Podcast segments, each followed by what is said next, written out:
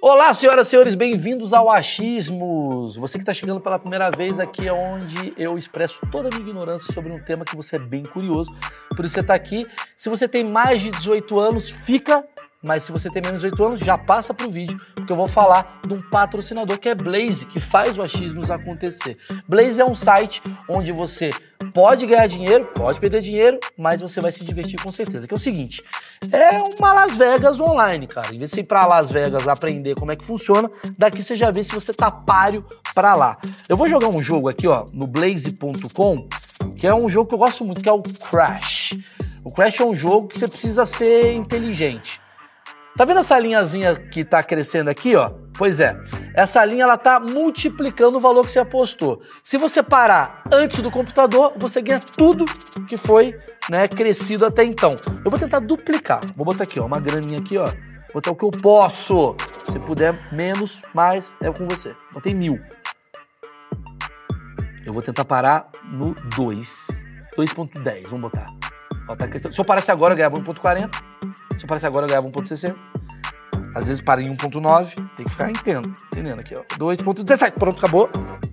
Parei em 2.2, tá bom, tá bom, tá ótimo. Presta atenção, é simples e a retirada de dinheiro também é simples.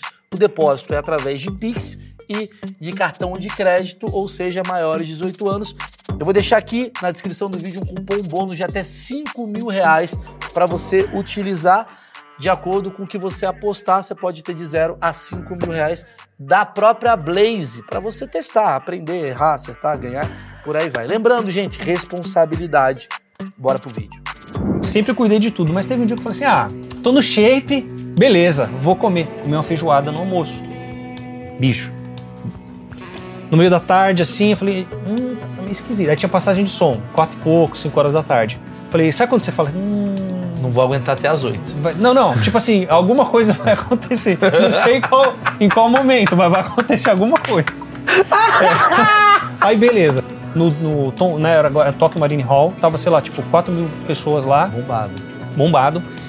Eu falei, velho, que que eu, tipo, o que, que eu tô fazendo aqui? Eu preciso ir embora. Eu tocando, a música mais. Uma das mais tretas do set. Beleza. Termina, aí, cara, no meio da música, tinha uma passagem que era a nova era, né? Que você ah, sim, conhece. Sim que é os negócios dos tappings lá, do, do, da guitarra, que, que a bateria para. Só que a gente tava no primeiro refrão. E só para depois do segundo refrão. E eu, e assim, eu discursei, falei, não sei o que eu tô fazendo aqui, velho. Eu parei de tocar no primeiro refrão. Tipo, ainda Tipo, parei. E todo mundo lá tocando, eu parei. Foi, tipo, o, o erro mais evidente da minha vida, assim, que eu falei, caraca, velho, tipo, totalmente desconcentrado, primeira vez na vida. Beleza. Termina o show, a gente sempre sai ali e vai na fazer o, ah, o cumprimentar o público, aquela coisa toda. Então, assim, o pessoal fala, oi, não sei o quê, depois a banda se junta ali e dá o bal ali, né, pro, pro pessoal. Cara, eu terminei o último prato. Sempre, sempre tem aquela bagunça, sabe, de final da é, todo aquele negócio. Eu terminei o último prato, velho. Eu levantei, saí correndo da bateria pro banheiro. Tipo, tinha, ainda bem que tinha um banheiro no palco, assim, do lado do palco lá. Cara, eu saí assim, o último prato eu saí correndo. Aí todo mundo, cadê o Bruno? Cadê o Bruno? O pessoal cumprimentando lá. Eu aí, assumi, velho.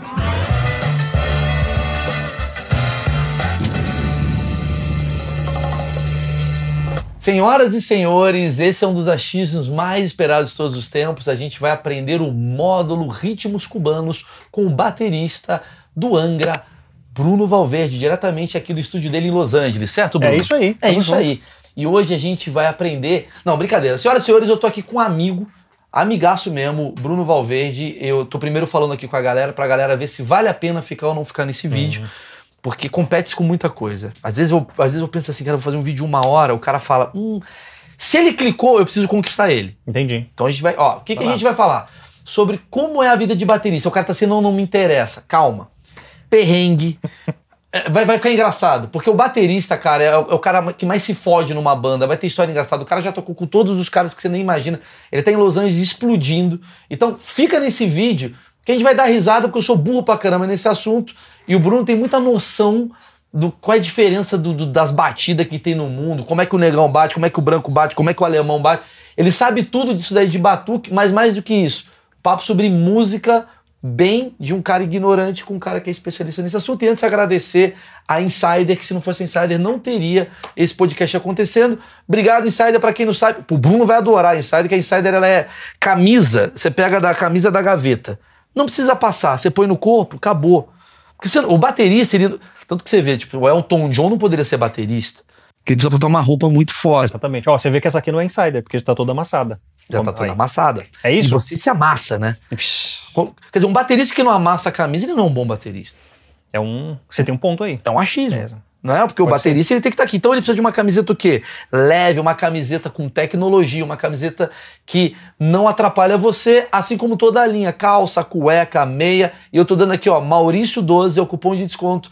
Pega aí e tem para vários países. Não gostou, você pode trocar. Várias facilidades. Primeira pergunta que eu faço para você, para começar o papo, não olha mais pra câmera. Bruno Valverde, você como baterista, quando as pessoas te encontram, tia Neide, lá no Natal, qual é a primeira pergunta que ela fala sobre o que você faz? Qual é o primeiro achismo que acontece? É assim, talvez, eu acho que historicamente aqui agora, assim, as pessoas, né, a minha tia tal, já conhece, sabe o que se trata.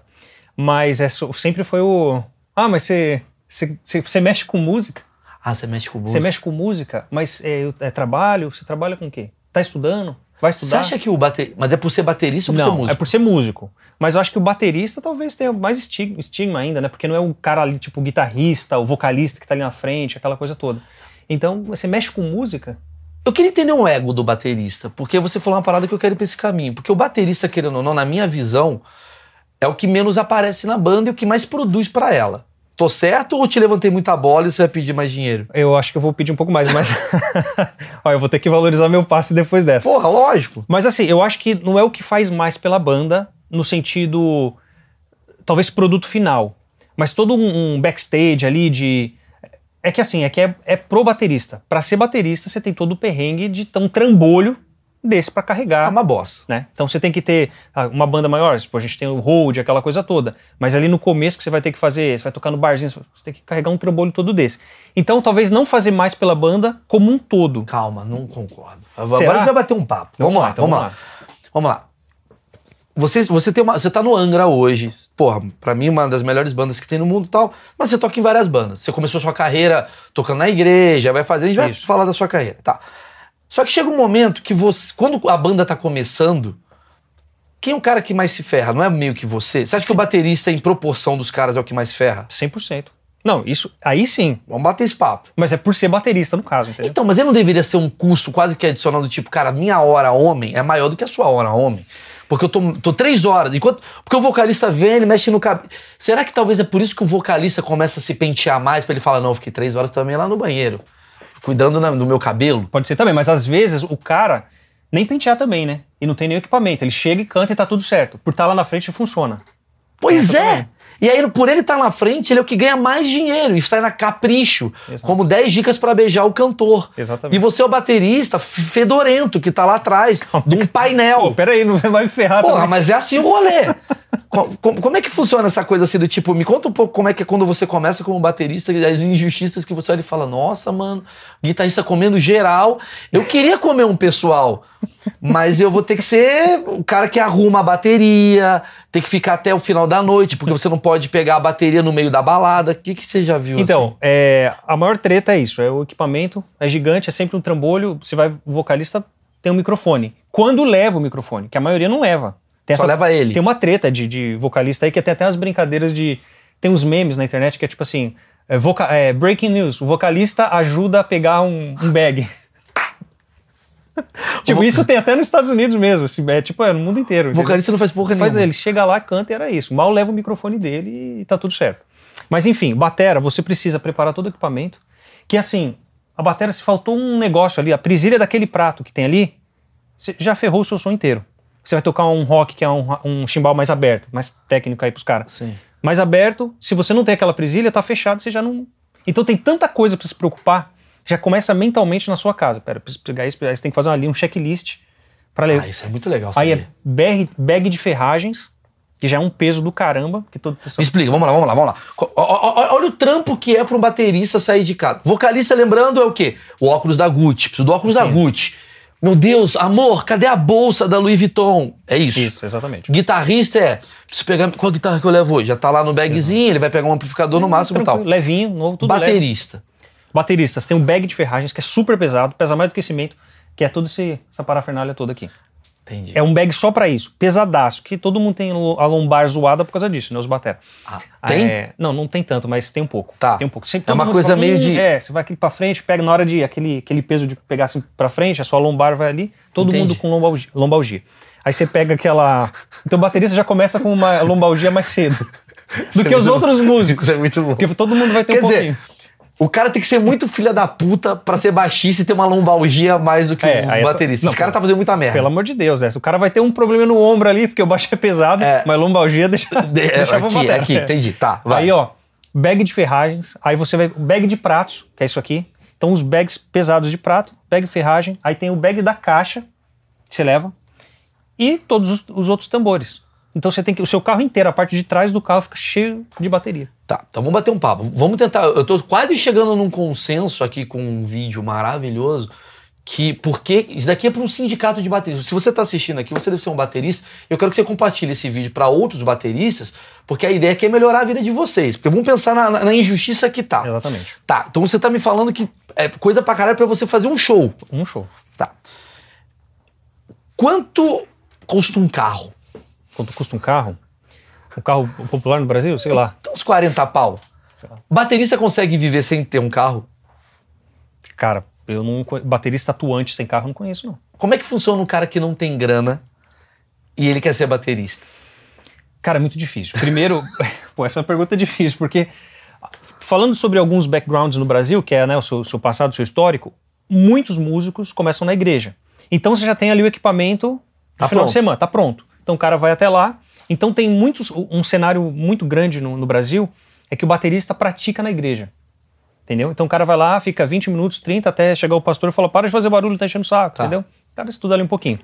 Então, esse é o primeiro cenário. Aí os outros que o cara não, não tem grana pra estudar, cara, tipo. Tipo, pra estudar, eu digo assim, pra ter o equipamento, às vezes o cara vai ter que. Tem uma outra forma de fazer. Até você chegar um dia de conseguir um equipamento. Tô pirando aqui. O cara pode estudar, tipo assim, tem umas formas de você estudar, que é, por exemplo, no PED. Tem um negócio que chama PED de estudos. Sim. E você sabe o que, que é um é. É, que você fica nele ali tocando em cima dele, praticando vários rudimentos que você não necessariamente tem que fazer na bateria inicialmente. Sim. Então tem um negócio de estudo, é tipo um material de estudo ali para batera que você pode ficar fazendo. Então várias partes de coordenação de batera você consegue resolver ali. Beleza. Ou uma bateria eletrônica. Uma bateria eletrônica também, só que é também no Brasil se for falar em termos de preço de equipamento, Mas a gente tá falando de treino. para Então, o cara não vai chegar, essa é minha banda. Ele vai Exato. ter que truntar tutum. Vai ter que- E ele vai ter que levar isso pro, pro bar, Exatamente. pra noite. Se o cara quer viver da noite, A gente falou de uma coisa que é o peso da coisa toda que tem que levar. A gente falou da montagem. eu, eu vou chegar É antes. outra parada. Qual a conclusão que eu tô chegando? Que se você tem um carro, tipo um Corcel, um, sei lá, qualquer Por céu, Del, você foi. Um Del Rey e quer vender, vai na página de baterista que os caras vão comprar. Porque no mínimo, o cara vai precisar ter um carro. Vai ter. Ele vai falar, vou comprar um carro de mil reais, pelo menos só. pra- O cara, o baterista, pelo que eu tô. Meu achismo leva aqui, que o baterista ele compra um carro, não é pra pegar a gente, é pra, é, é pra trabalhar. Pra trabalhar. Não, não. O batera, o, o batera é, é- é tipo o Uber da bateria, entendeu? Ele precisa do carro pra trabalhar. Isso é do caralho. Ele é o, Isso é do é o caralho. Uber da bateria. Então, O Uber foi inventado pelo baterista, entendeu? Exatamente. Ou seja, se o cara. O cara que tá. Ó, inteligência, galera. O cara tá precisando vender um carro meio merda, vende pra um baterista que de qualquer maneira ele vai comprar. Ele fala, mano, pelo menos é Exatamente. 500 pau que eu pago essa porra. Foda-se que tem ferrugem. Não, não tem eu posso estacionar batendo no muro. O carro tá eu fervendo e tal, mas. Foda-se. um Eu, eu chego até o Blackjack e toco. Exatamente. Esse é o objetivo. Exatamente. Cara, eu não parei pra pensar nisso, né? Ou seja, esse valor do carro não deveria ser dividido entre a banda? Agora que. Agora que eu. Hum, Gostei. Entendeu onde eu quero chegar? Eu acho que dá pra votar em você ser o líder do sindicato do batera. Porra, porque sem. Porque o baixista, ele fala, mano, eu vou de ônibus. Dá pra pegar. O baixo é grande, Ô, mas dá pra. Vai que vai. Guitarra dá. Não dá pra ir de ônibus com batera, dá. Ó, não vou falar que não dá, porque tem casos sim. Eu, particularmente, não fui. Talvez vai ter o cara que vai, o cara batera mais raiz vai falar, eu já fui. Tem. Sim. Porque às vezes o cara leva. Batera do polegar. Porque no, no, no, no Gugu, o É, cara soca a caixa, cara leva. Ele leva. Porque o cara que toca na noite, que eu também já toquei muito tempo na noite, o corpo da bateria, às vezes, tá lá. Então você tem que levar sua caixa, seus pratos e um pedal. Então, Tá. assim, o, o- a, coisa mais, a coisa maior já tá lá, geralmente. Sim. Agora o resto você tem que levar. Então, se o cara vai levar só uma caixa e um prato, por exemplo, o cara pode pegar um ônibus e ir. Entendi. Entendi. Entendeu? Entendi. Já Tem- facilita. Então, facilitou um pouco aí. Então vamos lá, vamos para a segunda parte. Então assim, teoricamente, se você precisa de um carro para tocar, o carro tem que ser dividido entre a banda. Seria interessante. Então, Vamos vamos, dividir o carro pela banda. Esse é o ponto um. Exatamente. Ponto dois. É, eu vou chegar na montagem já já. Ponto dois. Consequência de você tocar bateria me leva a crer que as pessoas vão ensaiar onde você tá. Isso, mas aí já é um outro estágio. Por exemplo, aqui nesse caso, já pô, o Rafa Moreira já veio ensaiar aqui e tal, porque já é um esquema mais profissional de muito tempo acontecendo. Sim. Mas você tem que lembrar que o mesmo, a mesma coisa que você está falando no começo, o cara às vezes não tem muita condição para ter uma bateria, etc. Nenhum lugar ele vai ter para ter essa, esse equipamento. levar, então assim, ele vai ter que levar isso para um outro lugar. Vai ter que levar para outro Então- lugar. então- um ensaio. Então a Um- casa do baterista tem que ser rachada entre a banda também. Também. Se o cara quiser economizar no, no, no estúdio de ensaio, podia comprar a casa pro baterista. Pô, olha o que a gente tá falando. Também. Mano, eu tô, mano, sério, eu tô é outro nível. muito. Caralho. É outro nível. Não deixe esse vídeo chegar nos guitarristas. Esse vídeo é pros bateristas. Exatamente. Então eu vou falar aqui o recado pros bateras aqui, ó. Você que é batera, compartilha no grupo. A banda tem que ajudar você a comprar sua casa, comprar o seu carro e pagar um salário. Não, e, e pagar umas minas. Porque você não vai conseguir pegar uma mina na balada que você tem que esperar a balada acabar pra pegar a bateria. Você tá arrumando a bateria. Desmontar, com a costa toda zoada, assim, machucada. Porque o vocalista termina, obrigado, Brasil. Vai, pega uma mina e vai direto, embora. E vai você tá direto. lá, peraí, tá lá. Com a costa meio puxada, assim, ó, meio pra baixo. Cara, tem que. Cara, a gente tá falando aqui, é um comunismo da banda. A gente tem que ajudar a banda. Porra, o baterista, o baterista tem que ter direitos iguais pelo que o vocalista ganha e ele não. Tá, então, ó, terceira merda então. A banda toca geralmente na tua casa. A multa vem pra você. Você já, rachou multa com, com banda ou nunca teve isso? Não, a gente não racha multa, mas podia ser também interessante isso aí, hein? Colocar no, no acordo de, de sindicato também. Pois é. Tipo, o fato de você ser baterista, você, você me falou uma coisa que você tem que morar no térreo, né? Baterista, no, baterista geralmente não mora no quinto andar. É quando é no prédio, por exemplo, eu busco no térreo. Por exemplo, no lugar que eu moro aqui, eu tento ser no térreo. Porque às vezes tem que pegar algum equipamento, alguma coisa que ainda tá em casa, por Isso exemplo. é maravilhoso, cara. Aí é mais fácil, né? Você Você tá tá com aquele carrinho de colocar em cima e levar. Quer dizer que a compra de um baterista. Olha que louco, cara. Porque assim, o achismo você começa assim, ah, vai ser um papo com baterista, vai ser chato. Não, a ideia é você entender, cara, como é que movimenta a vida do cara. Porque. Você tá me dizendo então que boa parte dos bateristas, quando vai comprar um prédio, um, um prédio, comprar um apartamento, ele pensa assim, cara, eu preciso comprar um andar baixo. Então, aí sim, essa, essa é a ideia. No Brasil, eu não sei como funciona muito a questão do- dos prédios e tal, né? Tipo, de ser no térreo e tal. Obviamente deve ter. Mas, por exemplo, quando eu estudava com meu. Eita, ó. Com meu- Lombalgia. ó. Lombalgia foi fogo. Com, meu, com um dos meus professores, o Douglas das Casas, ele morava no, no térreo também. Que é uma terra profissional de muitos anos tal. Mesmo Que é diferente do vocalista que mora na cobertura, que mora ele é foda. cobertura, Triplex, fica- né? Tiprex e tal. Na banda, então a gente botaria o o vocalista ficar lá em cima, Lá em cima. né? Aí no Exatamente. andar mais embaixo fica o guitarrista. O guitarrista. Aí mais aqui o O baixista. baixista, que é o baixo um pouco mais pesado e tal. o baterista. O baterista no Olha térreo. como ele se fode. Exatamente. Próximo passo. Qual que é o valor de uma bateria? Ixi, cara, o valor, assim, muda muito, muda muito dos, do, do nível, que você, tipo o carro, né? Tem o carro do mais, Sim. entre aspas, mais barato, mais caro. Mas uma média, talvez, que eu diria de batera, cara, um- hoje, uns, uma batera razoável com ela completa pra você tocar, talvez uns 7, 8 mil. 7 mil. Ó, Qual a relação da Mas ba- bem, bem, bem simples, razoável, talvez. Quanto custa o microfone do vocalista se ele, se ele levar pro, pro negócio? Cara, o microfone, sei lá, um SM58 deve estar o quê? Uns mil reais, talvez, eu acho. Por aí. Você merece ganhar sete vezes mais que o vocalista. Vamos lá.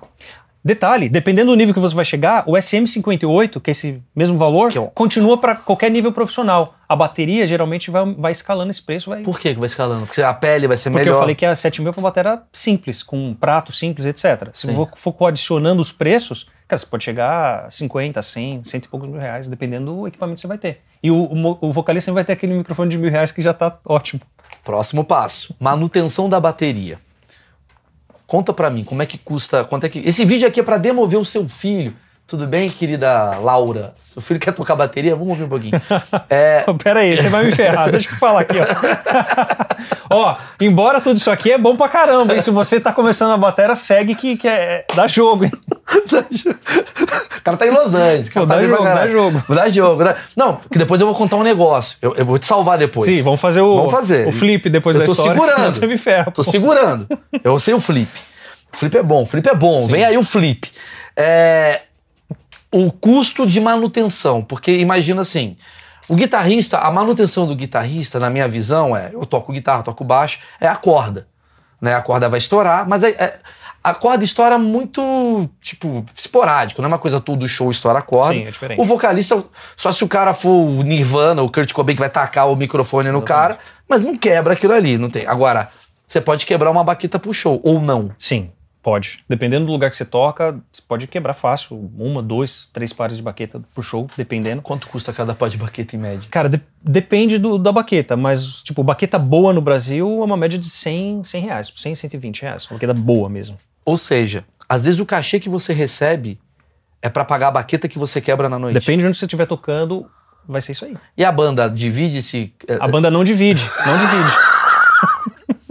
e, divide. E a banda é aquela que o vocalista fala: "Ô, pode tocar mais porrada. É, desce E- mais a mão aí, a desce caixa mais tá a- meio, hum, tá meio não sei o quê. Eu atacar! É, Quebrei por causa do- da E sua- ele não ajudou a pagar depois. Porra, velho, você também é foda, cada um com seu instrumento. Puxado. Puxado. Tem isso aí também, viu? É. Mas, ó, essa, essa questão da, da baqueta é uma, uma caso sério, que é só um elemento do que é quebrável da batera. Prato, não? Prato. Ah, sim. É isso que eu falei. É um Ah, só. um elemento, porque É um tudo só. pode quebrar. Tudo pode quebrar. Pele. A pele vai, vai rasgar, a pele vai zoar também, que seria. A pele é a caixa, né, que você da vai bater ca- aqui. é, onde Ou do toca. tom, do- Ou do tom, exato. Que seria o relativo à corda, entre aspas. Sim. Só que o preço de uma pele em relação a uma corda também é tipo, sei lá, 5, 6 vezes, 7 a mais do que uma corda. Pra quebrar um prato, você tem que bater muito forte. Sim, por exemplo, show de metal, no Angra, sei lá, quebra o direto. Crash, que é os pratos de, de ataque que a gente fala, Sim. vai um monte, direto, assim. Puxou.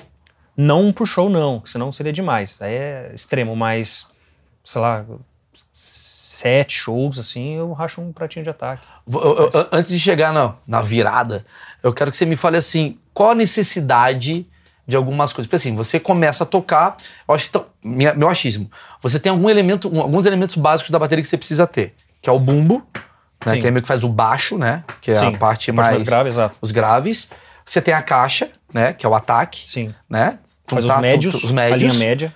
e os agudos são os pratos. Sim. Certo? Então você precisa ter um, um bumbo, uma caixa, um chimbal. O chimbal, exato. Isso daqui é o básico. E- isso- E um pratozinho pra fazer o. tss. Isso, seria um, um- um- o básico, o kit básico. De repente, um, se você tivesse esse prato de condução, que é o maiorzão, que ele já é meio de condução e meio ataque, você já Sim. resolveu um kit super básico ali. Já dá pra fazer um negócio legal. Dá pra fazer uma brincadeira. Agora, o que que faz você olhar e falar assim, cara, eu preciso ter 85 pratos em vez de 13 pratos? Como é que você modula? O, o que que isso tem a ver com... Porque, vamos lá, onde eu quero chegar. O cara que tem uma guitarra, ele não, não é que agora, agora eu vou ter oito cordas. Não, ele geralmente ele fica com seis cordas. Só se o cara tem uma coisa muito extravagante, ele faz uma, uma sétima corda, que faz Sim. uma coisa mais grave e tal.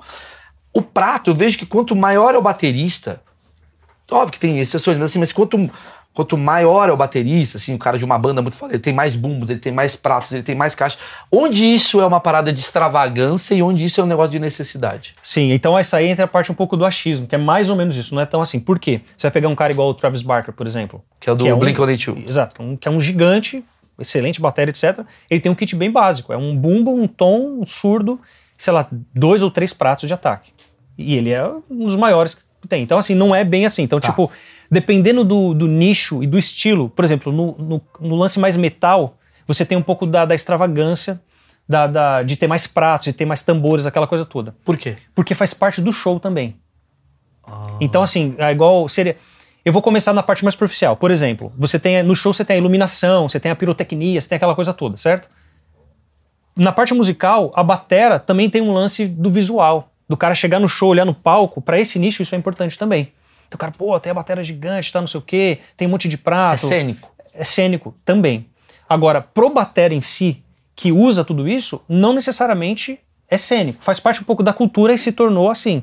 Mas é porque eu gosto, por exemplo, eu uso bastante prato também. Não tanto contra outros bateras que tem, sei lá, talvez o dobro de prato que eu tenho. Mas Sim. também vai ter o batera que tem um prato de ataque e um prato de condução. Entendi. É E, tá- cada- e tá- e tá no alto gigante também. Mas tem prato que você compra e põe na bateria que você só usa em meia parte de uma música?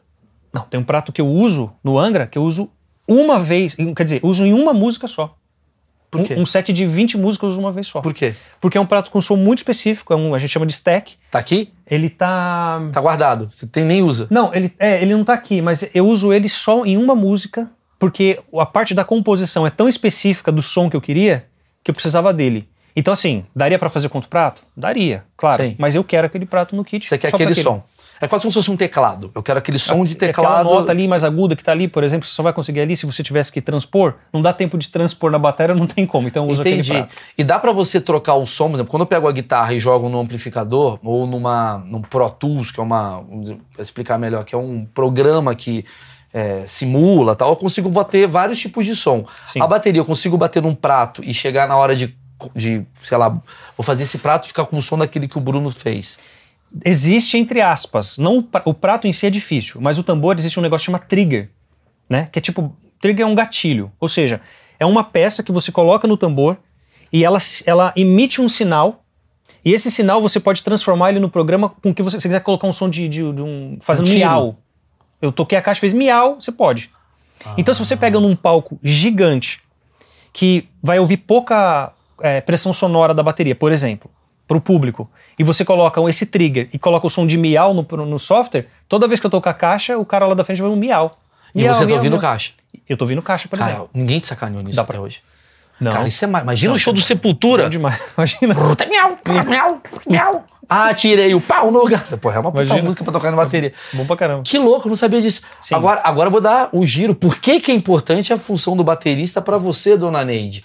Gastou-se muito, né? O que, que a gente chegou à conclusão aqui? Chegamos à conclusão que o nosso querido Bruno Valverde, ele gastou com uma bateria, que é o instrumento mais caro desse, desse- dessa banda. Sim. Ele gastou com um carro pra levar essa bateria. Ele gastou, às vezes, com uma casa no térreo pra bater essa bateria de um jeito que os vizinhos não se incomodem. Ele não pegou ninguém, porque a banda, todo mundo foi embora, ele tá lá tirando e destravando as coisas. Ele pagou muito caro na bateria, mas ele tem uma vantagem que eu acho, que é o meu achismo, que o vocalista não tem. Você toca em mais bandas do que ele. Aí, esse é um jeito também.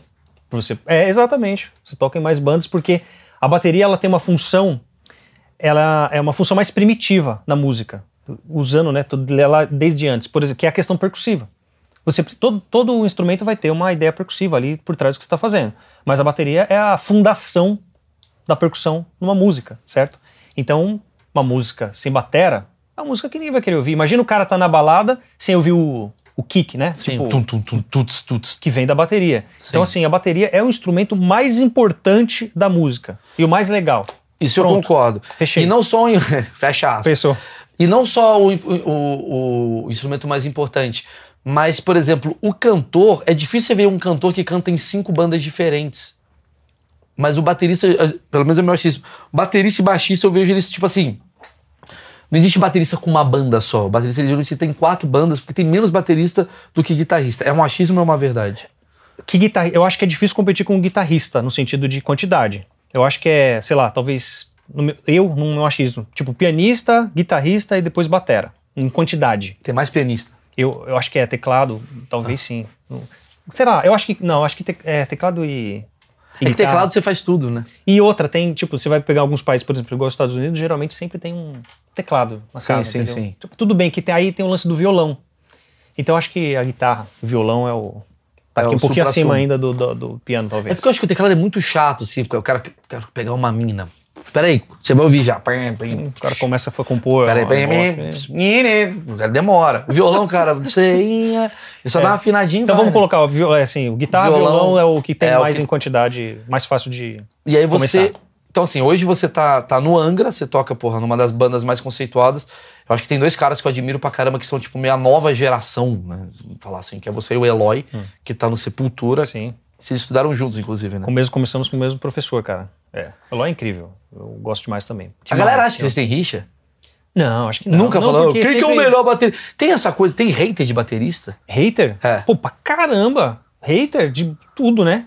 Não, mas de tudo, pô. Mas tem hater. Você tem hater? Tem, claro que tem. O que, que os caras reclamam de você? Não, por exemplo, eu eu, to, eu sempre toquei de traditional grip, que é um tipo, um estilo de técnica que não é tão usual no metal, por exemplo. Então, quando eu entrei no Angra, tinha uma galera. Tudo bem que isso passou rápido, porque eu acho que, sei lá, você entrega um negócio, então você fica. A pessoa vai pelo que você entrega também em algum momento. Sim. Mas visualmente o cara fala, pô, traditional não, dá, não pode. Tipo assim, tem o cara lá, ele acha que pode dizer para você que é um, é um estilo de técnica. Ah. É, mais tradicional, por exemplo, nos Estados Unidos, por causa das marching bands que tinha antes, Sim. que é coisa que antes da batera ser Tá. montada como bateria, que é um instrumento relativamente novo, tem tipo 100, 120 anos talvez. Entendi. Negócio entendi. 100. É, entendi. O cara é mais purista a ponto de criticar a sua forma de tocar, porque ele É, não aceita. Porque ele, ele não pode tocar esse estilo com a mão assim, ou com a coisa Meu toda, Deus, entendeu? Cara, tem gente chata até Aí nisso. o cara, ele acha que ele pode arbitrar na sua vida musical, entendeu? Eu falei, mas tudo bem, então fala. sua liberdade de E você criação. continua lá e segue o jogo. Esse cara geralmente é baterista ou só um entusiasta? Ah, ele é mais pra entusiasta, porque quem tá no jogo mesmo, ele vê o que você produz, não só o visual das coisas que você faz, entendeu? Acho E- que é como qualquer sim. profissão, talvez, né? É um pouco. Acho que o nosso é mais abstrato até, porque o nosso. Eu sempre acho assim, cara, por exemplo, bateria, eu entendo que é arte. Mas você consegue entender quando tá fora do ritmo. Por mais que pode ser arte também. Sim. O cara toca pá, ti, tá, tá, tá, tá. O cara tocar tudo errado. Sim. Mas é, tipo, sei lá, às vezes você vai ver umas músicas do Frank Zappa, quebradaça. O cara tá fazendo de propósito aquilo ali. Mas tem um cara que. Enfim, existe um- um- um- uma linha, né? Existe um, um padrão. A comédia acho que é mais abstrato ainda, cara, porque o Com que é engraçado pra mim não é engraçado pra você. Exatamente. Então é muito difícil julgar o que é engraçado pra todo mundo. Agora você sabe o que é bem tocado pra todo mundo. Sim. Eu acho que porque aí tem o lance que eu falei do primitivo, a pulsação da É. música, que a bateria entrega muito a pulsação, a coisa mais firme, mais reta. Acho que a pessoa entende. Quando quebra o padrão rítmico, o cara entende, entendeu? É tipo, sei lá. É meio associar óbvio, né? Associar com um carro, você tá numa. Sei lá, você tá numa reta ali de a 60 por hora e você para do nada. É. Eu você acho, sente. que, eu acho que na música a pessoa pode ter essa sensação, entendeu? Pô, tá Entendi. indo num flow ali, de repente o cara para do nada. Geralmente foi a bateria que parou e deu esse choque. Deu essa, Exato. quer dizer, o Por baterista, isso que é o mais importante. Realmente. Porque quando a bateria erra, toda a banda erra. O guitarrista pode errar, vão perceber, mas o baterista fica Uhum. aqui. Exatamente. Errou. E, e eles, eles são safados às vezes, sabia? Vou falar aqui, os bateras de plantão sabem aí, ó. Os caras, geralmente, quando pode dar um erro geral, por exemplo, é, você solta uns teclados no computador, por exemplo, pra banda inteira ouvir. Aí deu problema aqui. Todo mundo da banda olha pra trás, pro batera. Ah, Tipo assim- Tem nada a ver com você. Não, o cara às vezes erra aqui, ó. Pô, acabou o amplificador do cara, deu pau. O cara chutou a fonte, a energia. O Isso cara é olha bom. trás, bicho. Quer dizer, você. A culpa é do batera. Tudo é culpa, entendeu? O cara olha pra trás pra dar o, para justificar, entendeu? Deu qualquer problema, o cara. Toda energia de merda é pra você. Aí todo mundo que tá na frente ali, hum, acho que deu problema com o batera, entendeu? É Você já errou foda, assim, alguma coisa muito. Cara. Qual foi o erro mais importante que você já teve? Cara, teve, ó, é, inclusive eu contei no meu, no meu canal do YouTube, que é o. é, cara, olha só, que louco. Você tá na estrada, então você tem que cuidar muito da, da alimentação, principalmente o patera, porque tem a coisa muito do físico, tipo o atleta, entendeu? Você tem que estar no dia, tipo, principalmente no show de metal. Por exemplo, já líquido, né? Quase 2 quilos no show do Angra, por exemplo. Você já Eu perdeu tocou dois em quilos. um show de Recife. Tava um calor absurdo. Foi o primeiro dia que eu toquei na vida que eu tirei a camiseta, porque eu falei assim, a camiseta tava pesando assim, eu falei, meu, não tô conseguindo tocar. E esse dia eu tinha pesado antes e depois do show. Lógico, é líquido, você toma, você repõe, né? Senão o cara morre, né? Não, começa amanhã a aula de É. drumming e aeróbica. Fitness, né? Drumming fitness. Ah, Smart fit. Aí teve um dia, cara, no meio da estrada, que eu falei assim, putz, uma fome e tal, feijoada, bicho. Não, você não fez isso. Fiz. Recife? Um erro, um erro assim, tipo, tupin, é, não, como fala? Puta, tupiniquim não. Um erro, como fala? Sim, De, de sei lá. besta. Besta. Sempre cuidei de tudo, mas teve um dia que eu falei assim: ah, tô no shape, beleza, vou comer. Comer uma feijoada no almoço. Bicho. No meio da tarde, assim, eu falei, hum, tá, tá meio esquisito. Aí tinha passagem de som, quatro e pouco, cinco horas da tarde. Falei, sabe quando você fala, hum. Não vou aguentar até as oito. Não, não, tipo assim, alguma coisa vai acontecer. Não sei qual, em qual momento, mas vai acontecer alguma coisa. É. Aí, beleza, bicho. Eu tô no. no, no- na, na, na última música do, do, do set, quase lá, duas horas e pouco de show. A música mais rápida, quase do set, é mais pesada e tal. Tô lá igual um maluco lá e tal. Bicho, começou a dar o, a Revertério. parada. Eu falei, no meio da música, assim, Faltava a música que mais tempo? Cara, era a última música. Era a última- música do show. Duas horas e pouco de show, tava no final. E tinha muito pedal duplo, então tava assim, igual um maluco, tipo, triatleta na última música, né? Aquele clima. Cara, começou a dar um suador e tal, não sei o quê. E eu comecei a desconcentrar. Tipo assim, mano, o que, que eu tô fazendo aqui, sabe? Tipo, eu tô num show, e era um show em São Paulo, no, no Tom- né, era agora Tokyo Marine Hall, tava, sei lá, tipo, 4 mil pessoas lá, Bombado. bombado. Eu falei, velho, que que eu, tipo, o que, que eu tô fazendo aqui? Eu preciso ir embora. Eu tocando, a música mais, uma das mais tretas do set. Beleza. Termina, é, aí, cara, no meio da música, tinha uma passagem que era a nova era, né? Que você Ah, sim, conhece. Que é os negócios dos tappings lá, do, Sim. do- da guitarra, que, Que a bateria para. Só que a gente tava no primeiro refrão. E só para depois do segundo refrão. E eu, e assim, eu desconcertei, falei, não sei o que eu tô fazendo aqui, velho. Eu parei de tocar no primeiro refrão. Tipo, ainda Tipo, tem. parei. E todo mundo lá tocando, eu parei. Porque achei que tava na segunda parte. Você, já. graças a Deus, acabou. Acabou, é tipo, vai agora pode dar Vou guitarra cagar. ou dar um relax. É tipo, quase. Aí é, eu parei, velho. Tipo assim, e todo mundo tocando, olhando pra mim, tipo, eu falei, eita! E eu voltei do. Foi tipo o erro mais evidente da minha vida, assim, que eu falei, caraca, velho, tipo, totalmente desconcentrado, primeira vez na vida. Beleza. Termina o show, a gente sempre sai ali e vai na fazer o. lá, o cumprimentar o público, aquela coisa toda. Então, assim, o pessoal fala, oi, não sei o quê, depois a banda se junta ali e dá o bal ali, né, pro, pro pessoal. Cara, eu terminei o último prato. Eu sempre, sempre tem aquela bagunça, sabe, final da é, todo aquele negócio.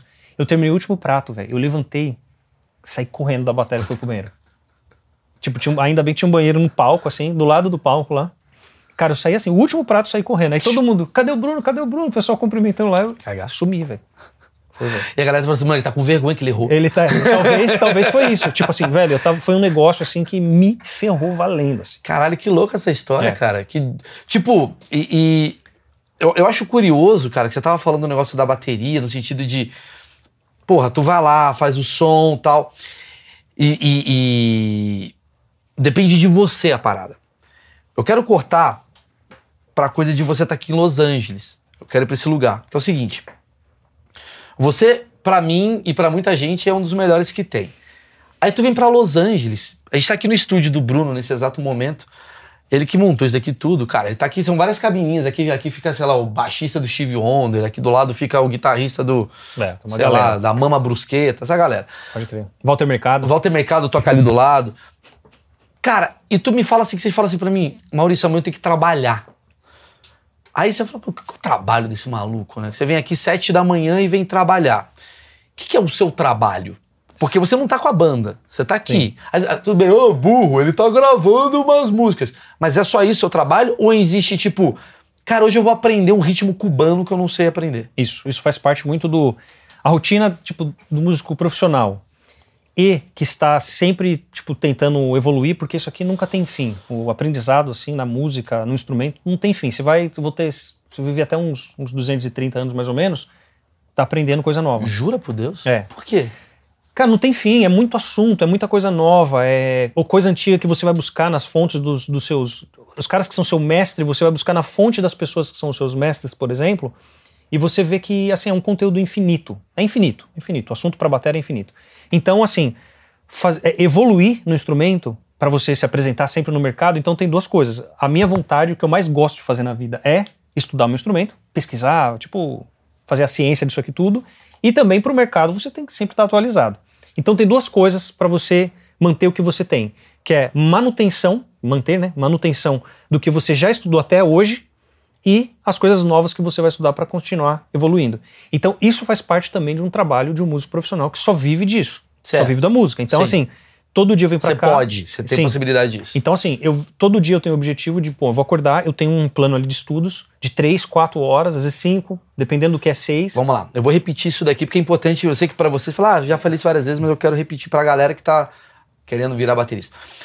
Eu estou falando com um dos melhores bateristas do mundo, Bruno Valverde. Eu- é, e para com essa porra de brasileiro de eu não sou. É, pra caralho, conceituado.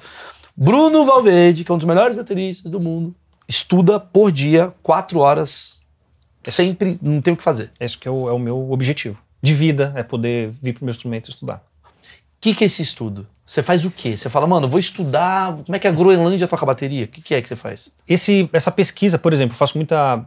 Não faço muita, na real. Eu quero fazer muita pesquisa. Isso, por exemplo, está no meu radar, de pesquisar muita coisa de ritmo, de ritmo africano, por exemplo. que é a base, a fundação da, do ritmo, da percussão do mundo inteiro. Certo. Tudo da, da África veio para cá para os Estados Unidos. Aí você tem um padrão, por exemplo, do jazz que às vezes saiu é, de um rudimento que também veio de, da África. Então tem várias coisas que tudo saiu de lá, principalmente da percussão. Então, assim, tá no meu radar pegar e estudar mais as, o roots, assim, as raízes total de vários ritmos que a gente tem, afro-cubanos, essas coisas claves, etc, etc. Isso Ah. é uma parte. Fazer essa pesquisa dos ritmos das culturas de outros, outros países, outros ambientes. A outra parte é a manutenção. A manutenção. Então, assim, eu preciso manter tudo que eu já tenho.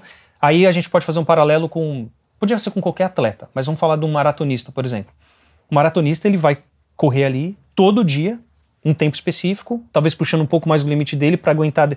Ele, sei lá, dá 100% aqui, para amanhã ele conseguir entregar muito 80%, vamos dizer assim, sei Sim. lá. Então na batera é a mesma coisa que a, uma maratona. O dia da mara, o show, principalmente um show de metal, é tipo uma maratona que você vai enfrentar. Se você não tá em dia com sua parte física, etc., você não faz aquele show do jeito que tem que fazer. Legal, bom entregar com pegada, com uma coisa toda, não acontece. Então todo dia você tem que vir para cá e fazer aquela manutenção para você, tipo, dar o máximo que você pode para no show você tá, porque vai ter adrenalina, né? No show tem a, a- a- aquela energia, aquela coisa toda do show que também te coloca um pouco para trás para tocar. Eu digo assim, tipo, você vai Você fica sempre- mais vulnerável. você vai num palco, por exemplo, eu tô- aqui é um estúdio que tem um tamanho X, o palco é muito maior. Então, às vezes, você vai buscar tocar mais forte, aquela coisa toda. Se você não pratica isso no- na sua casa, no seu estúdio, na sua rotina, por exemplo, você vai chegar lá e vai se dar mal. Você vai tocar a mais do que você, tipo assim, tá É tipo estudando. todo dirigir na dia. autoescola e dirigir no dia a dia. né? É, sei lá. Tá, mas vamos lá. É, Que louco isso, tá? Você então é, é, treina, tal, a parada toda tal. Existe ainda a chance de se criar um estilo? Por exemplo, isso que eu queria saber, assim. Cara, essa é uma, é uma pergunta interessante sobre criar o estilo. Talvez é, se rein- reinventar na roda, vamos dizer assim? Sim. Tipo assim, você é difícil falar, pô, criei uma coisa 100% nova, porque várias coisas que a gente já faz na música já foram esgotadas, colocada ao estresse, por exemplo, há, há muitos e muitos anos. O pessoal fala, tipo, o sistema tonal já foi esgotado há, sei lá, há centenas, tipo assim, de anos, por exemplo. Então você falar, criar uma coisa 100% nova é muito difícil. Mas a música é arte, e a arte vem das cada ser humano ali que produz a arte vem de dentro e você tem coisas ideias novas. Então eu acho que esse eh, eh, entusiasmo de criar coisas a partir do seu ponto de vista das ferramentas que já são para todo mundo por exemplo existe espaço sim então dá para criar coisas É que novas você falou assim, eu fecharia sim É que você falou, o jazz foi criado através de um rudimento do não sei o quê. Será É, que se você. aspas, né? entendi, entendi. Olha Só pra. é, para não ficar que eu falei que foi do rudimento não, é do rudimento Esse é o corte. é não, Não, mas por exemplo, você você ah, tá estudando ritmos africanos. É quase como se você estivesse procurando, é, escavando, né, para descobrir coisas Sim, uma assim. pérola nova, um Uma ouro, pérola, um tal. Você tá lá descavando. De repente você descobre, caralho, lá na tribo Nululu da puta que pariu da Nigéria, os caras faziam uma bateria XXX. Aí você joga isso no rock, você tá criando uma nova forma de tocar bateria. É possível isso acontecer? 100%. Ah, tá. 100%. Que é o caso, é, o Sepultura, por exemplo. A gente pode citar o Sepultura. Ah, no Roots, né? no Roots, naquela coisa, até, até antes tal, tipo, aquela coisa tribal, só que não é um tribal africano, um tribal de outras culturas. É, é uma nosso. coisa brasileira. E eu não tô falando tribal no sentido de ah, arcaico, não. Tô falando no sentido de, tipo assim, o que, que você tem de mais roots, de fato, na sua cultura musical, que você pega aquele elemento e coloca num estilo que é totalmente não brasileiro, o rock, aquela coisa Sim. toda, e faz aquilo soar com um swing diferente, por exemplo. Então, existem alguns elementos que se você pegar ele de alguma cultura e colocar na sua música, você não vai ter ele culturalmente ali no ritmo 100% evidente. Porque não é tipo o pagode, o cara tocando, não é, é o rock ainda. Só que alguns elementos, principalmente da percussão, nesse caso que é mais tipo rock, vai soar muito. Então o Angra tem isso, né? Tipo, sei lá, Nothing to Say, tem aquele groove meio Sim. maluco, meio é, é meio meio partido alto, meio baião, meio Ah, e- só que é pesado. Exato. tan, Então, você vai pegar um cara muito purista, muito purista, vai falar: "Ah, não, isso aí, isso aí não é brasileiro". Não, mas espera. Se você quiser olhar de uma forma geral, você consegue ver que tem um elemento brasileiro ali. Isso que eu tô falando só do ritmo. Aí tem a questão da harmonia brasileira, o negócio do mineiro, aquela coisa toda, pô, a bossa nova, Entendi. que já é outra, outro campo também, que alguns elementos até tipo de harmonia dependendo de alguns lugares, o cara fala, pô, isso soa brasileiro, pra caramba. Isso que às vezes não tem nem a bateria, a bateria por exemplo, isso falando de uma bossa nova que tá só uma parte de voz e piano, por exemplo. Você consegue identificar que aquilo é muito brasileiro. Então, por exemplo, vai ter um interlúdio numa música e você pega algumas, algum, alguns elementos dessa música mineira, bossa nova que seja, por exemplo, e coloca no meio de, do metal, do interlúdio de uma música de metal, por exemplo, você trouxe essa cultura para dentro do metal. Você inseriu. Então é isso, então dá pra, dá pra fazer. É uma coisa nova. Até então não tinha ninguém fazendo, agora tem. Sim, Entendeu? sim. E a coisa, é, tipo, sei lá, é, só o Bruno conseguiu misturar rap com rock com samba. É, por exemplo. Então tem- você pega a música norueguesa e junta com rock e faz uma parada. Entendi. Por Exatamente. isso que você vai estudar. Então, como são mais de 190 países, mais, de cento- mais de 600 culturas, mais de mil anos. Exatamente. Você vai dizer, caralho, em 1835 na Noruega tocavam assim. Tocavam- Você falou que é infinito. É infinito. Entendi, não acaba. Então, entendi. coisa bem simples. Quer dizer, simples para quem tá na música. Tem um cara que chama Tigran Ramazian. É um pianista. Ele é do leste, leste europeu. É um gênio absoluto, assim, completo. né? Um gênio, assim, da no, contemporâneo, nova geração, incrível. Tem coisas no- na música dele, por exemplo, tem um estilo de metal, de rock, que chama gent metal. Que é totalmente, no som dele, é piano, uma batera muito mais orgânica, não tem nada a ver com metal, com distorção nem nada, mas tem muito elemento das, das rítmicas que ele faz ali que soam muito como esse tipo de rock, esse gent metal, por exemplo, em algumas partes. Então você vê que, quer dizer, uma confluência aí de, de, de Sim, coisas sim, na sim, música, que um cara tá fazendo uma parada lá no leste europeu, tudo bem, é um cara conectado, contemporâneo e tal. E às vezes tá rolando esse gent metal aqui no, sei lá, na Suécia ou nos Estados Eu Unidos. entendi, é igual a comédia, cara. Você tá me falando o seguinte, ó. Eu Vou tentar traduzir pro, pro, pra mais gente. Que é, quanto mais referência você tem, menos você copia um estilo. Quanto mais referência você tem, você vai criando. É quase como se você fosse uma curadoria de estilos. Por exemplo, eu adoro o Louis C.K., eu adoro o Dave Chappelle e adoro, sei lá, o Afonso Padilha, que é brasileiro. Então, quando eu pego o Afonso Padilha junto com o Louis C.K., eu sou o único a fazer isso. Porque lá no, na- nos. Estados Unidos ninguém conhece o Afonso Padilha. Sim. né? Então você pega um pouquinho. Ah, eu pego um pouco de Costinha, com um pouco de no- do Dave Chappelle, com o Seinfeld, vou juntar. Eu crio a minha forma de fazer comédia. Exatamente. Entendi, É isso aí. entendi. Então, quanto mais tempo o mundo vai existindo, mais referência vai se criando. de- Vai se criando, Vai se mais criando. misturas vão acontecendo. Muito legal, tal. muito E legal. Eu falo assim, pros, sei lá, pros alunos de batera tal, que eu tenho, né, meu curso e tal, sempre falo, você vai adicionando. Tem a parte técnica da batera e tem a parte cultural e musical do mundo inteiro. da história. Você tem uma, um, eu falo, você tem um, imagina que você tem uma caixa aqui de, de ferragens, um bag de coisas que você vai adicionando coisas, é, isso é o seu cérebro, sua cabeça. Só que você tem que combinar isso com a parte motora e mecânica. Para isso, para você poder fazer isso para frente, né? Não é só ouvir, você tem que absorver ter esse input e colocar na parte mecânica para acontecer. Você vai colocando tudo isso num bag e se torna você. Você vai copiar muitas vezes no início, copiar muita gente, às vezes sei lá até o nego vai copiar o, uma piada, sei lá, uma coisa assim. A partir daquilo ele vai vendo qual é a reação de repente e vai ter, opa, esse esse pace aqui é legal. Na, na bateria é a mesma coisa. Então vai ter os bateras quando você está começando a estudar, muito dentro assim, que você vai, pô, esse cara aqui, você começa a copiar um monte de coisa do cara. De repente você faz a sua própria coisa a partir. Por isso, quanto mais negócio. velho, mais referência o cara vai obter. Exatamente. Esse é o ideal. Sim. O cara que para de pesquisar, ele fica parado no tempo, mesmo assim. Mesmo. Na música, talvez em qualquer coisa na Qualquer profissão. coisa, mas cara. Eu é tô em que- Los Angeles pra isso. Exatamente. Eu vim pra Los Angeles pra entender. Eu falei, o que, que tá acontecendo em Los Angeles? Caramba, eu tô vendo os caras fazendo um tipo de comédia que eu nunca imaginei. E não ficar só no cara que eu acredito, que eu conheço. Porque a gente tem uma mania, eu acho que a gente, não é a gente, né? O ser humano no geral, né? Tem uma coisa meio do tipo, cara, já entendi. Não, não entendeu, cara. Você Não. entendeu uma parte. Não, tem muita, tem muita, coisa, pra acontecer. você é, absorver. Como é que se compõe uma música? Por exemplo, quando você. Porque, vamos lá, a banda, a Angra, né, que eu, que eu, que eu gosto pra caramba. A Angra. A Angra. É, cara, já fala tudo errado. Eu toco na Angra. Na Angra, Angra dos Reis. O Angra, por exemplo, que é uma banda é, com muita gente virtuosa, né? Então, tem o Rafael, que é um puta guitarrista, tem o Felipe, que é um puta baixista. Então, enfim, Sim. todos ali são muito bons. Qual é o seu nível de liberdade para compor, né? Sendo que você tem que seguir um ritmo, ao mesmo tempo você fala, mano, mas eu queria fazer uma coisa diferente. Eu queria fazer um baião nessa música. Sim. Como é, como é que funciona a sua liberdade nesse ponto? Então, é que aí a gente poderia separar as coisas. Por exemplo, o Angra é uma coisa. Então, falando do Angra especificamente, é uma banda que tem muita liberdade rítmica, sonora, né? Tipo, é uma.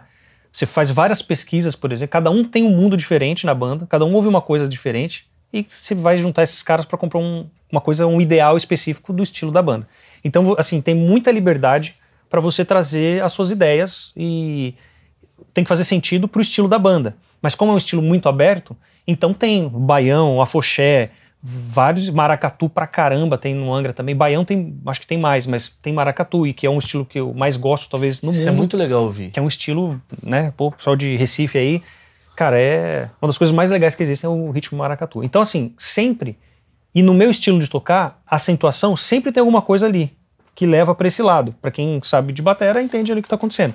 E aí que vai compor uma ideia, por exemplo, geralmente, naturalmente, eu vou puxando para esse lado. Então, de repente, o Felipe, que compõe na guitarra também, alguma coisa assim, vem com uma ideia de riff, geralmente eu vou para um caminho que pode apontar para isso. Aí, de repente, ele vai junto também. Entendi. E o contrário também. De repente, eu venho um com groove e ele vem com uma ideia no baixo específica. Eu vou para aquele lado. Então, assim, tem essa liberdade e geralmente é assim, ou sai de um groove, ou sai de um riff, ou lá o cara já compôs, sei lá, metade da, da melodia ou metade da música, aí você vem na parte instrumental, fala, opa, vamos fuçar nessa parte aqui, aí começa com os malucos instrumental a fazer a loucura, Eu queria né? falar sobre agora essa parte mais banda, assim, tipo, como que é? Você tá quanto tempo já no, no Angra? Eu tô oito anos, eu acho. Como é que é esse processo de estar junto com as pessoas, viajando e, e porra, aí você tem a sua liberdade artística, outra liberdade dele. Tipo, até pra eu entender como é que é a cabeça de banda. Depois que você integrou uma banda, você era um moleque da igreja, de repente você tá lá, numa das maiores bandas de todos os tempos do Brasil. Virtuoso. Você olha e fala assim, puta que pariu, achei que era uma outra coisa, mas tem um lado chato também. Como é que fica isso pra você? Cara, eu acho que. Quebra igual- um pouco a magia? Eu acho que igual qualquer profissão, tem a parte chata, é, certos, é, você, você vai convivendo e você vai é, captando tudo, a parte boa e a parte ruim de qualquer pessoa. Eu tenho a minha parte boa e ruim e tal. Então eu acho que o que vai fazer você depois no mercado, como o negócio falou, uma coisa é você individual, o seu projeto solo, que você não tem que lidar exatamente com cinco, seis caras ali de uma banda. Cada um tem uma cabeça diferente. Na maturidade, você vai aprendendo a conviver e tentar puxar o melhor. Parece papo besta Coach. do coach, e tal, mas é verdade. Porque se você começar a destacar só a questão ruim, Sim. todo mundo tem, eu tenho, todo mundo tem ali, você começa só, tipo, é, aí é ladeira abaixo. Se você exalta coisas ruins nesse ambiente, só vai ladeira abaixo. Então você tem uma maturidade de, tipo, na estrada, por exemplo, respeitar as opiniões dos caras. Às vezes o cara tem umas. Isso nem fala de política, falando da música mesmo. Às vezes o cara vem com uma ideia que, ao invés. Por exemplo, igual na composição, o cara vem com um riff específico. Você pode, de repente, de início, pessoalmente, odiar aquilo. Mas ao invés de descartar aquela ideia, você tenta entender o que o cara quer com aquela ideia e, de repente, até desenvolver. Isso é um processo de maturidade, por exemplo. Já aconteceu de você fazer músicas que você tava achando ruim? E você falou, pô, até que ficou legal, melhorei aqui Sim, pra mim. já. Tipo, teve, sei lá, no, no próprio Anga, tem coisas, sei lá, que eu tava tocando. Falei, putz, eu não, não tô curtindo muito isso. Mas de repente eu tava ali, deixa eu fazer a minha função básica, que é, deixa eu manter o ritmo para essas pessoas que precisam de uma, de uma máquina. que tão, O cara tá com uma ideia. Eu ainda não sei onde o cara quer chegar com aquela ideia. Às vezes ele tem um negócio aqui, tá vendo? Abstrato para filosófico ali na música. Falei, peraí, antes de querer invadir esse espaço do processo de criação do cara, deixa eu manter aqui o básico que ele tá pedindo. Pra melhorar o processo dele. É, vai lá, respira aí, faz o que você quer. De repente, eu falo, hum, legal isso aqui.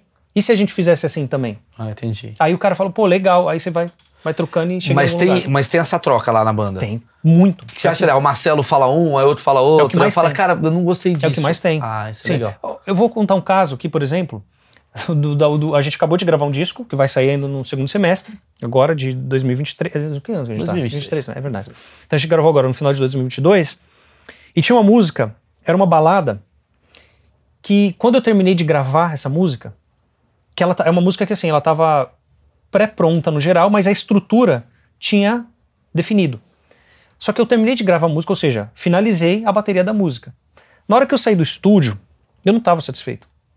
E nesse caso, geralmente eu nunca estou satisfeito com a minha batera, porque eu quero sempre fazer algo a mais, algo melhor, etc. Mas nesse caso era com a música.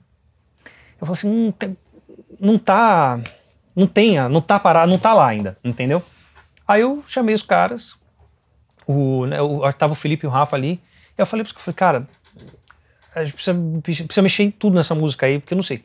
Cara, eu sei que saiu uma música. Eu nem participei tanto do processo de, de refazer essa música, porque eu tava gravando as baterias já das outras músicas.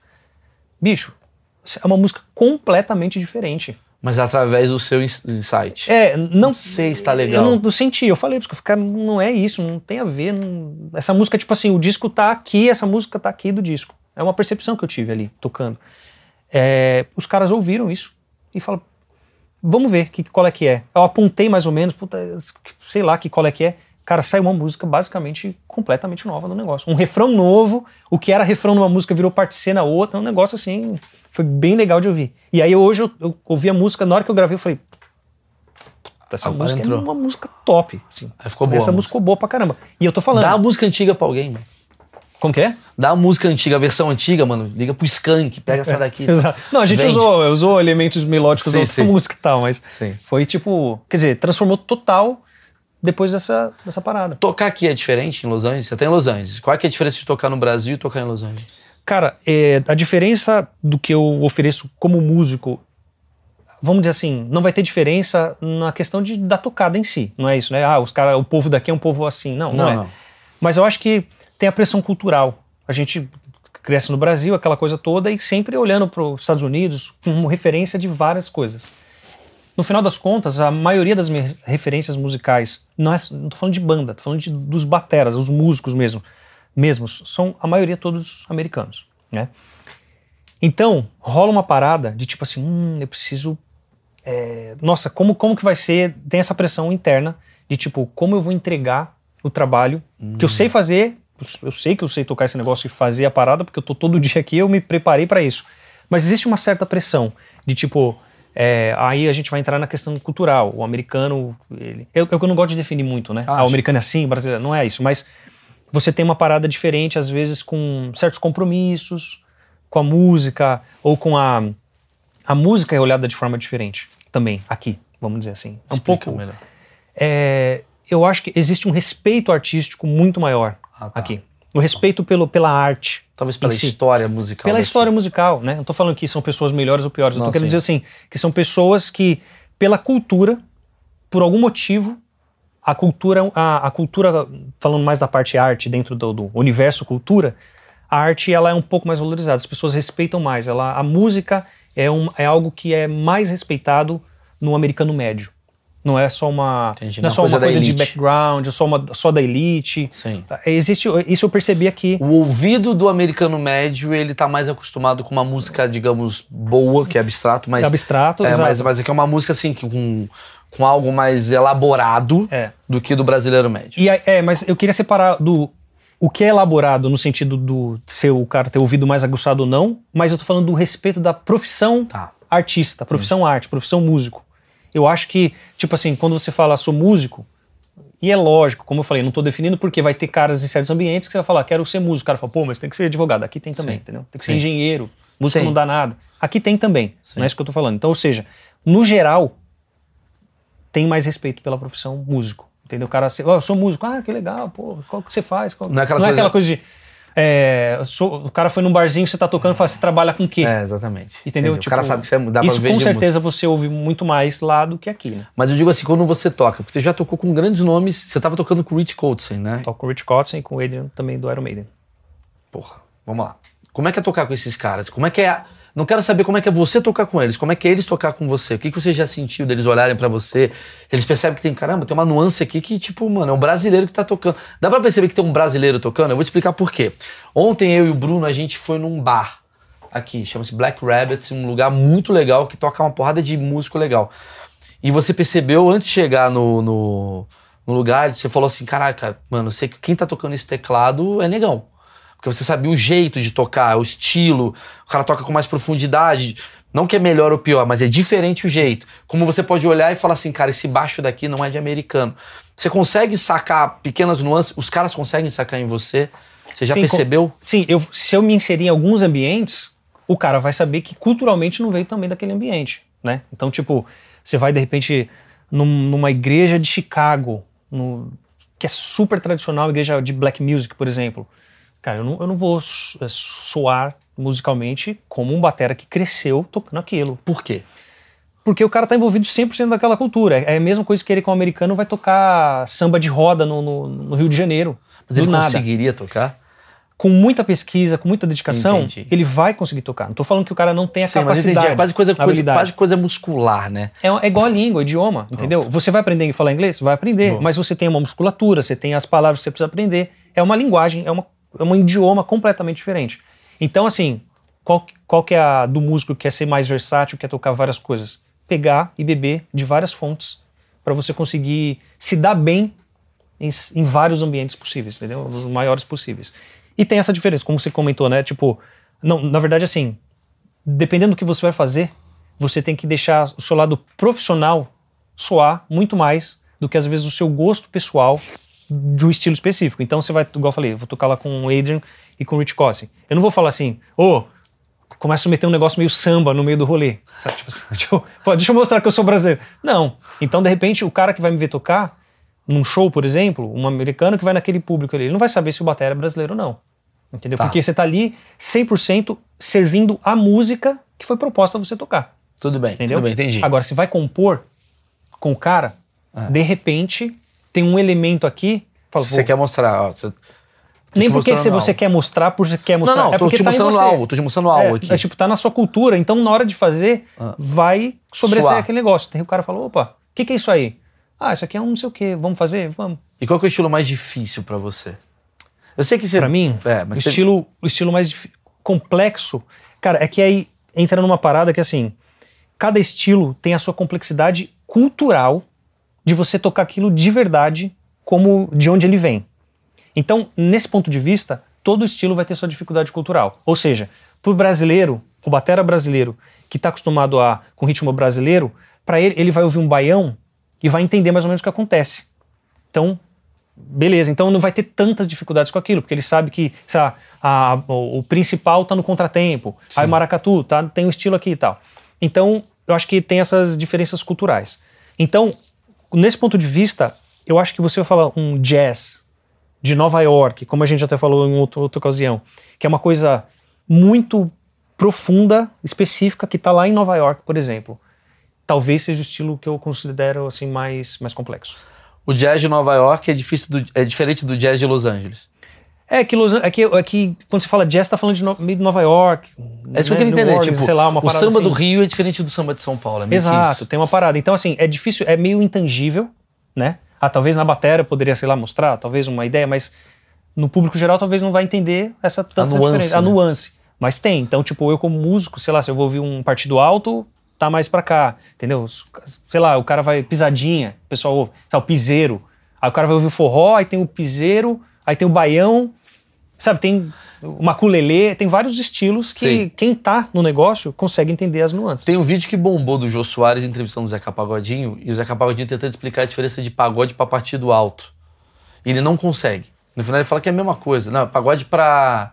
Acho que era isso. Partido alto para samba. Sim. Qual que é a diferença? Cara, a dif... eu, eu não vou saber explicar isso como um, um cara que estuda é, a história do estilo em si. Na bateria, o que eu poderia dizer é que eu consigo executar um partido alto e uma ideia de pagode. Vamos colocar o pagode no sentido dessa reunião de vários instrumentistas tocando o partido alto. Ah, entendi. Talvez. Entendi. Isso falando de talvez mais do Rio, entendeu? Então, assim, vai ter uma, uma nuance que, por exemplo, o cara do pandeiro vai fazer um acento no pandeiro que na batera eu emulo isso na caixa. Então eu sei que eu tô fazendo um partido alto. Então eu não tô fazendo tocando pagode na batera. Entendi. Tô eu tô tocando partido um, um partido alto. Que isso, se você ouvir aquele pagode, aquela coisa toda, você vai ter esses elementos. Entendi. Agora, por exemplo, se você vai fazer um, um batera de acompanhamento de um pagode, por exemplo, que, sei lá, é diferente tipo, de um samba rock. É, tem, tem uma parada na batera diferente. Então você vai tocar no pagode na batera, o cara geralmente vai fazer um acompanhamento mais no hi-hat. Mantendo mais o ritmo, fazendo um bumbo ali na primeira e na quarta, e etc. Esse é um jeito de fazer. Agora vai ter o cara que com menos elementos, no geral, de vários instrumentos, sei lá, do pandeiro, o tantã, a coisa toda, vai ter que fazer mais esse completo na batera. Entendi. Então talvez a caixa que o cara vai tocar vai simular um instrumento específico ali.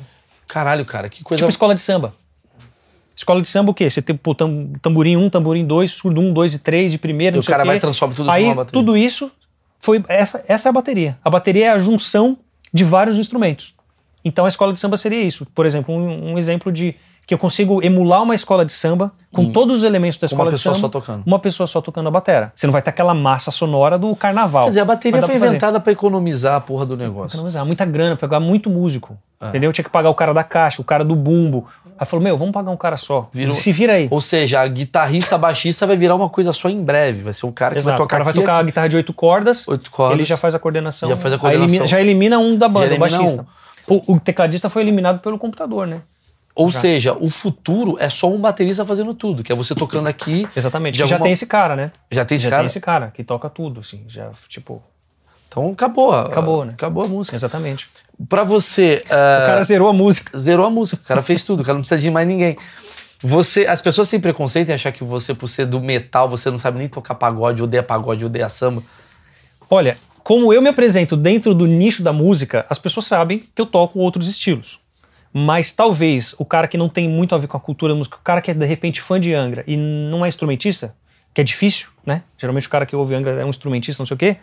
Talvez o cara não imagina que, sei lá, ah, esse cara gosta de, sei lá, de, de samba. De polka. É, tipo, o cara gosta de samba e tal. Mas Eu você, você, muito. você é metalheiro? Eu sou. Eu sou também. Também. Eu não, não me defino como. um- Eu, eu sou um cara que gosto de muita versatilidade na música, entendeu? Então eu acho que o cara, eu sou um cara mais do fusion, que é um estilo musical, jazz. vamos dizer assim, que é. Não é Jazz progressivo. É, é um jazz prog, funk, tá? É uma Sim. mistura de, de, de uns estilos e tal. Eu venho mais desse background e gosto também bastante de metal. Sim. E já estudava muita coisa de metal, por exemplo, entendeu? Tá. Então, Mas acho tem algum essa- estilo que você não gosta? Fala, Puta, não gosto. eu Não consigo ouvir mal, desculpa. estilo que eu não consigo ouvir. Ah, chato. Cara, o estilo que eu não consigo ouvir por algumas coisas e não por causa do ritmo, que é muito bom, sei lá, se, sei lá, cara, é tipo, você é beijinho no ombro, sei lá. entendeu? Sim. Tipo, você não vai- eu não vou- eu já não ouço muita música de background, sabe? Música põe no carro e fica ouvindo, curtindo, porque eu já tô tão envolvido com a batera. Ah, isso é verdade. então que, tipo, uma hora eu falo, preciso dar Você um vai de podcast. podcast pra caramba. Entendi, Ouço muito. você de comédia. Sim. Eu ouço- vou no show de comédia pra a gente tá bombando entre os bateristas aí. Um abraço a todos. É bateria e comédia junto, assim, É, por exemplo, viralizar. é, eu, eu- eu- no caso, eu não fico vendo podcast, eu fico vendo música, né? Que é o Aí. contrário. Mas aí entendi, você, você não gosta da coisa muito pré-produzida que você tá querendo me Não, dizer. eu gosto. Não, não. Você não tem problema com o ritmo Adoro do tipo... pop, música pop, do, o mais pop que você imaginar. Gosto pra caramba. Sei lá, Miley, Miley Cyrus, por exemplo. Sim. Tem coisa que eu gosto pra caramba mesmo, assim, que eu acho excelente. Não é questão de ser. Pra, ah, o cara fala, como fala, é fabricado. Não, Sim. eu gosto de um monte de coisa. Sei lá, tipo Hillsong, que é o, worship music, que o pessoal Sim. fala, que é pasteurizado pra Eu gosto, particularmente eu gosto. Então tudo bem. Mas é que tem uns elementos culturais ali que, tipo assim. Eu não, eu não curto, não, bate, entendeu? Igual eu falo assim, pô, ficar ouvindo beijinho no ombro, assim, sei lá, é uma. Eu tô dando um exemplo específico, sim, sei sim, lá, sim. entendeu? Ah, me- é, vamos fazer aquilo, fazer. Tipo, Entendi, entendi. Não, não, Não te não- conecta. não me conecta com nada ali. Agora, o ritmo em si é muito bom. Ah, entendi. Você tá tirando a parte, é, é, digamos, lírica, melódica, mas você tá É, gostando mas aí você vai ter ritmo. elementos dos ritmos ali que, sei lá, o batera que não entende talvez o, o- do que se trata o, o ritmo ali específico. Se você traduzir isso pra batera e tentar explorar, você vai achar coisa boa pra caramba ali também. Entendi. Entendeu? Tem um estilo que é considerado o estilo mais difícil do mundo, assim? Você fala, cara, esse é o estilo mais difícil do mundo. Cara, tem o pessoal da Índia, né? Que tem. que o sistema. é, eu não vou falando de harmonia, que não é na minha área, assim, né? Mas, tipo, a parte rítmica da Índia talvez seja uma das coisas mais complexas da história completa do mundo, assim. Porque os caras pensam diferente. O básico pra eles não é o mesmo básico do resto Pô, do mundo. quero ouvir isso. Mas é o quê? É banda de. Não, tem vários. Os caras que tocam, é, sei lá, tabla, por exemplo. Você vai ver o cara tocar tabla e, e vai ouvir o cara, sei lá, dar um workshop de tabla lá em indiano traduzido. O jeito que o cara pensa é completamente diferente. Ele não tem um. Dois, O 4 três. dele, por exemplo, não é o. Ele não tem o 4 nosso, aquele 4 quadrado que tem na, na música é marcial, um, 2, 3, 4. e um. É diferente, é dois, diferente. três. É como? É, não, eu, eu nem sei reproduzir, mas eles têm aquele Takadimi, não sei o que, eu acho que é isso. Não sei se me perdoa aí os caras Sim. mais pesquisadores. Mas é um sistema que o cara contém cinco. É, sim, é um mundo a se explorar. Por exemplo, é uma coisa que de repente daqui uns 10 anos fala, deixa eu fazer uma imersão nessa cultura. Os Mas é vai- considerado a cultura desses caras da Índia. A banda de rock da Índia deve ser uma das coisas mais difíceis de ouvir. É, eu isso? acho que nem vai ter. assim, tipo assim, o prog, sei lá, o prog da Índia é impossível, entendeu? Caralho. Ninguém nunca vai conseguir tocar o prog da Índia, tipo assim. É um negócio assim, é bizarro. Acho que a Índia é uma das coisas, é um dos, sei lá, fenômenos mais interessantes, pelo menos da rítmica. E também tem um, no sistema harmônico dos caras, assim, os microtons, essas coisas assim, também os caras usam muito isso no. Que aí não é específico só da Índia. Sim, mas aí dá Mas certo pra a parte cultura deles. rítmica é um negócio que eu acho que não tem igual em nenhum outro lugar do mundo. Bom, galera, eu vou deixar aqui o curso do Bruno na descrição do vídeo. O Bruno tá aqui precisando vender cada vez mais curso, porque isso que paga as contas dele aqui. Não, brincadeira. Bruno é um puta cara, de verdade, cara. Um cara legal pra caralho. É um amigo, um parceiro, brother. É, Você que quer aprender bateria, gostou dessa mini aula aqui, rapidamente, você entra no curso do Bruno. Aprovadíssimo por quem gosta de música. Eu gosto, pra mim, é um ele e o Eloy são os melhores que temos hoje. Obviamente, vai ter uns puta tio que toca pra cá, vou galera da nova geração. E vou pedir pra você compartilhar esse vídeo com o baterista, cara. Pega esse vídeo pra baterista, ou pra alguém que quer tocar bateria, ou mais ainda, pra alguém que não faz ideia o que é bateria fala, ouve só como é que é a minha vida. Ou, sei lá, compartilha com todo mundo, esse é o resumo. Deixa o like, tá aqui na descrição do vídeo as redes sociais aqui do Bruno. Então é isso. Achismo sobre baterista, check. Valeu, gente. Obrigado.